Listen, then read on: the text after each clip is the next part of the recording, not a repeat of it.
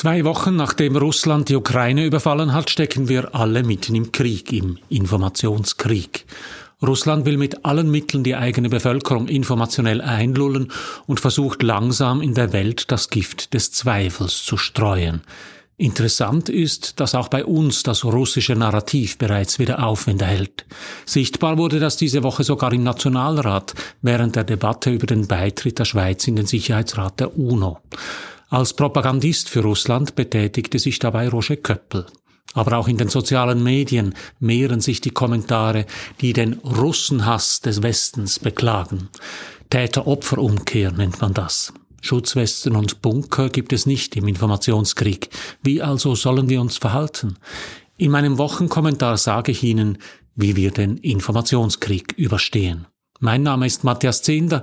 Ich gebe Ihnen hier jede Woche zu denken. Mein Thema Medien und die Digitalisierung. Mein Angebot konstruktive Kritik. Wenn Ihnen das gefällt, drücken Sie doch den Knopf für Abonnieren, dann verpassen Sie meinen nächsten Kommentar nicht.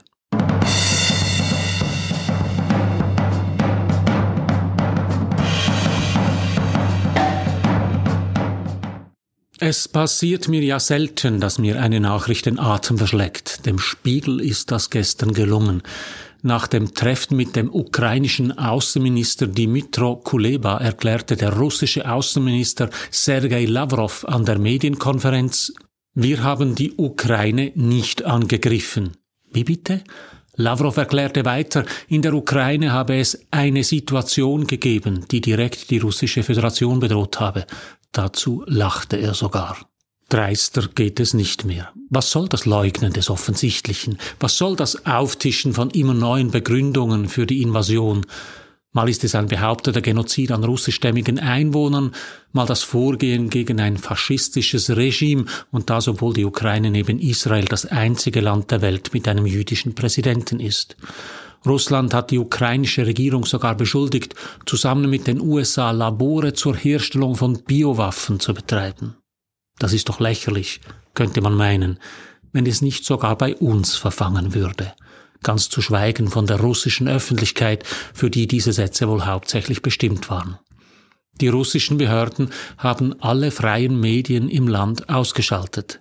Die russische Bevölkerung kann sich nur noch in den Staatsmedien über die militärische Sonderoperation gegen die neonazistischen Strukturen in der Ukraine zur Befreiung der ukrainischen Bevölkerung informieren. Die russische Medienaufsichtsbehörde Roskomnadzor hat mittlerweile Facebook und Twitter gesperrt. Und nicht nur das, die russische Regierung ist offenbar daran, das russische Internet vom weltweiten Netz abzuspalten. Ziel ist ein souveränes Internet in Russland. Seit 2018 arbeitet Russland an einem rein nationalen RU-Net. Forderungen, Russland internettechnisch zu boykottieren und vom Netz zu nehmen, waren auch im Westen zu hören. Damit wäre es aber für die Bevölkerung noch schwieriger, sich unabhängig zu informieren. Weil die Kommunikation über die russische Grenze nach wie vor funktioniert, droht Russland auch im eigenen Land den Propagandakrieg mindestens auf lange Sicht zu verlieren. Denn auch die ausgeklügelste Propaganda kann die Folgen dieses Kriegs auf Dauer nicht vernebeln. Zu viele russische Söhne werden im Leichensack in die Heimat zurückkehren. Zu viele Menschen in Russland werden die Folgen der drastischen Sanktionen des Westens am eigenen Leib spüren. Anders als in Russland sind bei uns die Medien und das Internet frei. Auch die russische Propaganda ist nach wie vor abrufbar.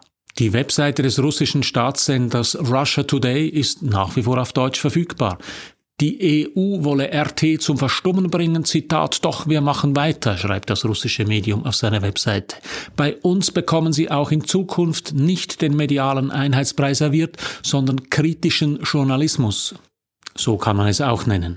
Anders als in Russland wird das Offensichtliche bei RT.de nicht geleugnet, es werden aber gezielt Fragen in Umlauf gebracht. So ist auf RT etwa zu lesen, dass das ukrainische Militär sein Kriegsgerät und Positionen gezielt in Wohngebäuden oder Kindergärten, Schulen und Krankenhäusern stationiere, um das Feuer der russischen Armee auf diese zivilen Einrichtungen zu lenken.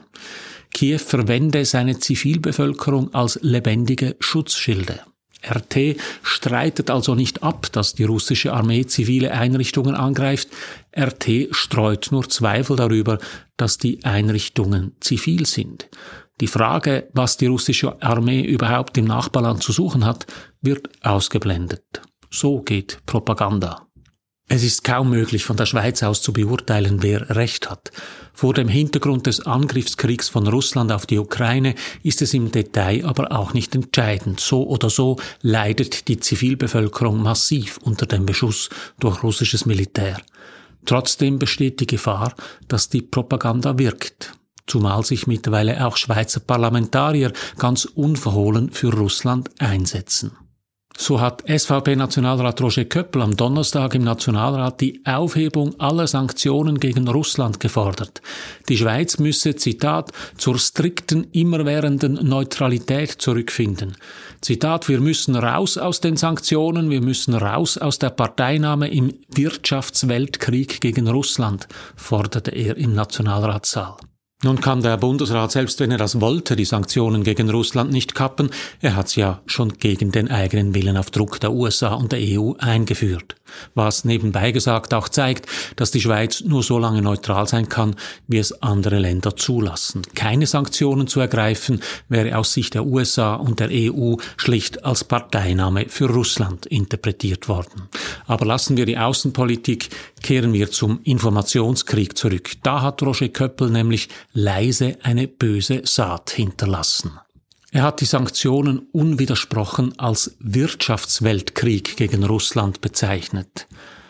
Das kehrt die Aggression um. In einem Wirtschaftsweltkrieg gegen Russland verwandelt sich Russland vom Täter zum Opfer. Und genau das ist die Absicht dahinter. Es ist ein Muster, dem wir auch in Kommentaren im Internet und in den sozialen Medien immer wieder begegnen. Die Sanktionen seien Russenhass. Das Ziel sei es, Russland zu schwächen, damit es eine leichte Beute des Westens werde.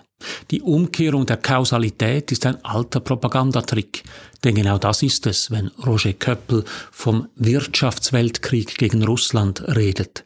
Solche propagandistischen Begriffe entfalten ihre Wirkung langsam. Es ist ein schleichendes Gift, das in unsere Hirne und vielleicht auch in unsere Herzen sickert. Wie können wir damit umgehen? Indem wir uns bewusst werden, dass es in einem Krieg nur wenig wirklich neutrale Informationen gibt die russische Artillerie, die Städte niederbombt, die geflüchteten Ukrainerinnen und Ukrainer, die heute an unserer Haustür stehen, sie sind real und wahr. Darüber hinaus ist wenig sicher. Das Problem ist, dass falsch und richtig sich zwar anfühlen wie schwarz und weiß, in der Realität dazwischen aber eine große Grauzone klafft. Schauen wir uns diese Zone einmal an. Nehmen wir eine Skala von falsch bis wahr. Ganz links auf der Seite der Falschheit beginnt die Skala mit gefälscht. Das sind Nachrichten, von denen ihr Urheber weiß, dass sie falsch sind. Das ist Desinformation. Wenn Russland der eigenen Bevölkerung erklärt, die Invasion in die Ukraine sei eine militärische Sonderoperation zur Entnazifizierung der Ukraine, dann ist das eine solche Desinformation. Eine reine Fehlinformation ist etwas anderes. Sie ist unabsichtlich falsch, etwa aufgrund eines Irrtums, einer falschen Messung oder eines Missverständnisses. Anders als bei der gefälschten Nachricht steht keine Absicht dahinter. Der Urheber wird eine Fehlinformation sofort korrigieren, wenn er merkt, dass die Information falsch ist. Wenn eine Nachrichtenagentur zum Beispiel eine falsche Meldung verbreitet, wird sie, wenn sie den Fehler bemerkt, die Meldung sofort berichtigen. Solche Berichtigungen sind ein Merkmal seriöser Medien. Die allermeisten Nachrichten werden aus einer bestimmten Perspektive heraus formuliert. Sie sind, auch wenn sie inhaltlich zutreffen, perspektivisch gefärbt. Ein simples Beispiel dafür ist der Bericht über ein Fußballspiel. Wenn der FC Basel gegen den FC Zürich spielt, wird sich der Bericht über diesen Match in einer Basler Zeitung anders lesen als in einer Zürcher Zeitung, weil sich die Perspektive auf das Geschehen unterscheidet. Die meisten Nachrichten beinhalten eine bestimmte Perspektive und sei es nur die Wortwahl. Im Fall des Kriegs von Russland gegen die Ukraine erkennen wir die russische Perspektive daran, dass sie von der Bedrohung durch den Westen spricht und nicht von einem Krieg. Und dann gibt es Informationen, die unparteiisch sind, weil sie sich auf Daten oder Tatsachen beschränken und sich dabei auf mehrere unabhängige Quellen stützen. Wenn die Kriegsparteien Angaben über getötete oder verletzte Menschen machen, steckt dahinter meist eine Absicht. Es ist deshalb wichtig, dass es auch unparteiische Informationen darüber gibt. So informiert das UN-Hochkommissariat für Menschenrechte laufend über die Zahl der getöteten und verletzten Zivilisten. Dabei stützt es sich ausschließlich auf verifizierte Informationen. Es gibt also nur Zahlen bekannt, die das Hochkommissariat selbst überprüfen konnte. Die Zahlen sind, das sagt das Hochkommissariat selber, sicher zu tief, sie sind auch so erschreckend hoch. Und dann gibt es jenseits von diesen sich täglich ändernden Daten und Informationen auch Wahrheiten, die den Entwicklungen zugrunde liegen.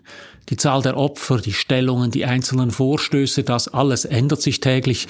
Dass Russland die Ukraine überfallen hat, bleibt unabhängig davon wahr. Es bleibt wahr, dass die russische Armee Städte und Dörfer bombardiert. Es bleibt wahr, dass weit über eine Million Menschen bereits aus der Ukraine geflüchtet sind.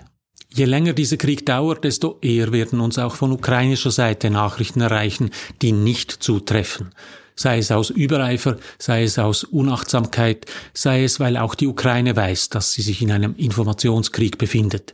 Je länger, je häufiger werden Artikel, die sich kritisch mit Russland und Putin beschäftigen, mit Kommentaren aus der Perspektive von Russland versehen, wie dieser Kommentar, den ich zur aktuellen Titelgeschichte des Spiegel über Putin gefunden habe. Der Artikel sei eine endlose Kette an Behauptungen, Unterstellungen, Unterschlagungen, Verdrehungen. Man müsste und könnte zu fast jedem dieser Sätze eine Liste an entlarvenden Gegenfragen und Gegendarstellungen vorbringen, nur käme das hier nie durch. Auch das ist typisch. Pro-russische Kommentare behaupten, dass sie aufgrund von Zensur die berechtigte Kritik nicht anbringen könnten. Auch das ist falsch. Bei uns herrscht nach wie vor Meinungsäußerungsfreiheit. Es ist diese Freiheit, die den Westen ausmacht.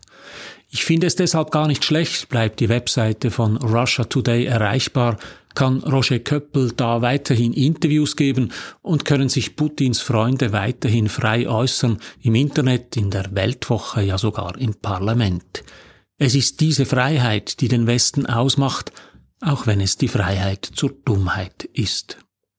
Es gibt diesen wunderbaren Satz, Zitat, dass allein das grelle Tageslicht eines offenen Diskurses gerade die abwegigen oder gar menschenverachtenden Positionen diskreditieren kann. Der Satz stammt von Ilya Trojanow, einem deutschen Schriftsteller, der als Kind mit seiner Familie aus Bulgarien flüchten musste und in Deutschland politisches Asyl erhielt. Im hellen Licht der offenen Diskussion werden die Falschinformationen platzen wie Seifenblasen und die Wahrheit wird trotz aller Propaganda ans Licht kommen. Deshalb sind die Medienfreiheit und die Meinungsäußerungsfreiheit so wichtig, weil, Zitat, allein das grelle Tageslicht eines offenen Diskurses gerade die abwegigen oder gar menschenverachtenden Positionen diskreditieren kann. So viel für heute. Drücken Sie doch noch schnell den Abonnieren und den Gefällt mir Knopf, dann hören wir uns in einer Woche wieder. Alles Gute.